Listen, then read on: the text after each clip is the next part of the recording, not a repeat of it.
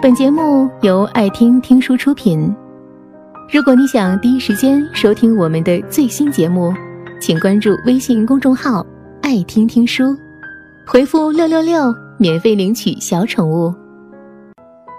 这桩旧事，我几乎每年都要想起来一回。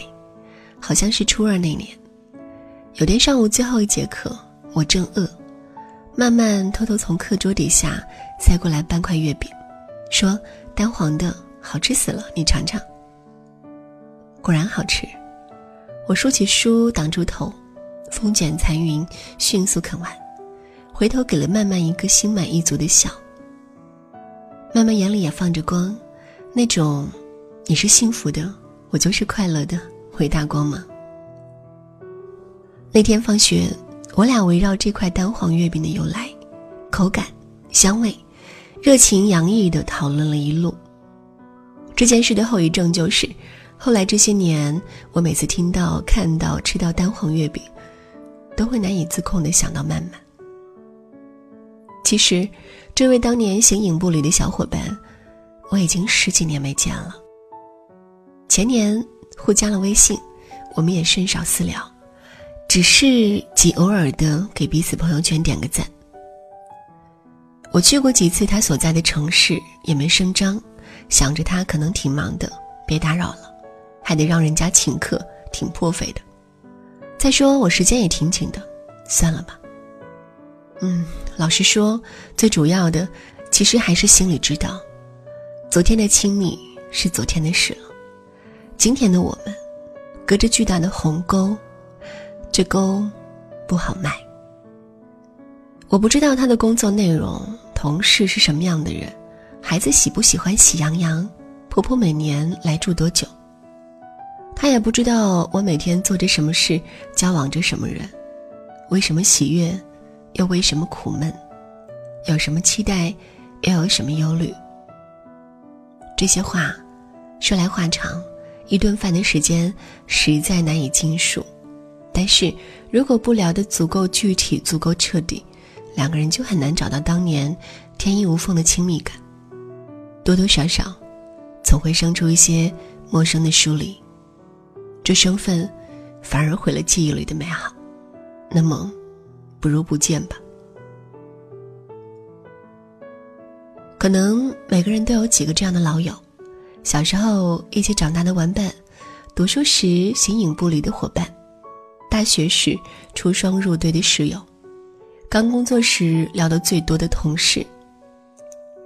你们曾亲密无间的走过一段长长的路，分享过彼此最隐秘的心思。全世界都知道你俩最好。你甚至曾经以为你们会一辈子那样好。只是后来。人生路悄然分岔，你们奔向不同的方向。开始还频繁联系的，交流着现状，通报着感受。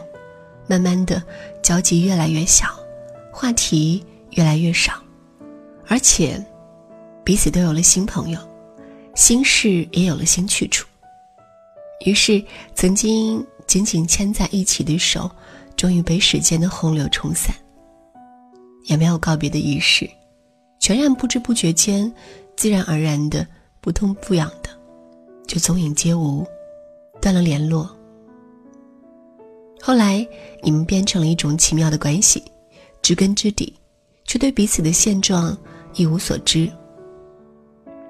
再后来，你就成了我记忆里的一个符号，记录着一段光阴，一些心境，一条成长线。你和那些过往时光一起，像再也不被打扰的石子，慢慢的、静静的，在我的心湖里越沉越深，深到几乎没什么理由提起。当然，只有我知道，纵使从来不提起，你也始终在那里。总有一些什么。会让我不经意的想起你。一块蛋黄月饼，一双运动鞋，一首老歌，一个和你同样职业的人。你总会随着他们一起出现在我心里，那么稀松平常，那么波澜不惊，就像你一直都在，从未离开。亲爱的，这正是我想对你说的。好久没联系了，久的似乎已经没有理由联系了。你可能以为我早忘了你，其实，并没有。我还是常常想到你，你的名字，你的样子，和你在一起的日子。都遥远而熟悉。虽然这些年我们各自游荡，各自经历欢笑哀伤。虽然有太多人生未曾分享，有太多往事都被遗忘，但是，的确是有一些关于你的什么留了下来，成了我生命的一部分，让我不管多久不见你，都不会忘了你。甚至有时。我还会跟别人说起你，我有一个好朋友。只是我不会特地去告诉你。我想起过你，梦到过你，跟别人提过你。总觉得有一点矫情，或者是突兀，也怕你尴尬，以为我犯神经，还要费心想回复。我更喜欢自然一点，估计你也是。人生是一站一站的旅途，既然在某一个路口，我们已经分道扬镳，那就该做分道扬镳论。没必要辛苦维持始终亲密的假象。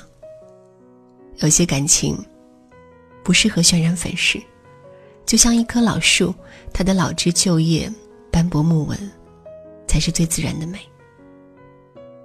人一辈子能有几桩这样的美好旧情？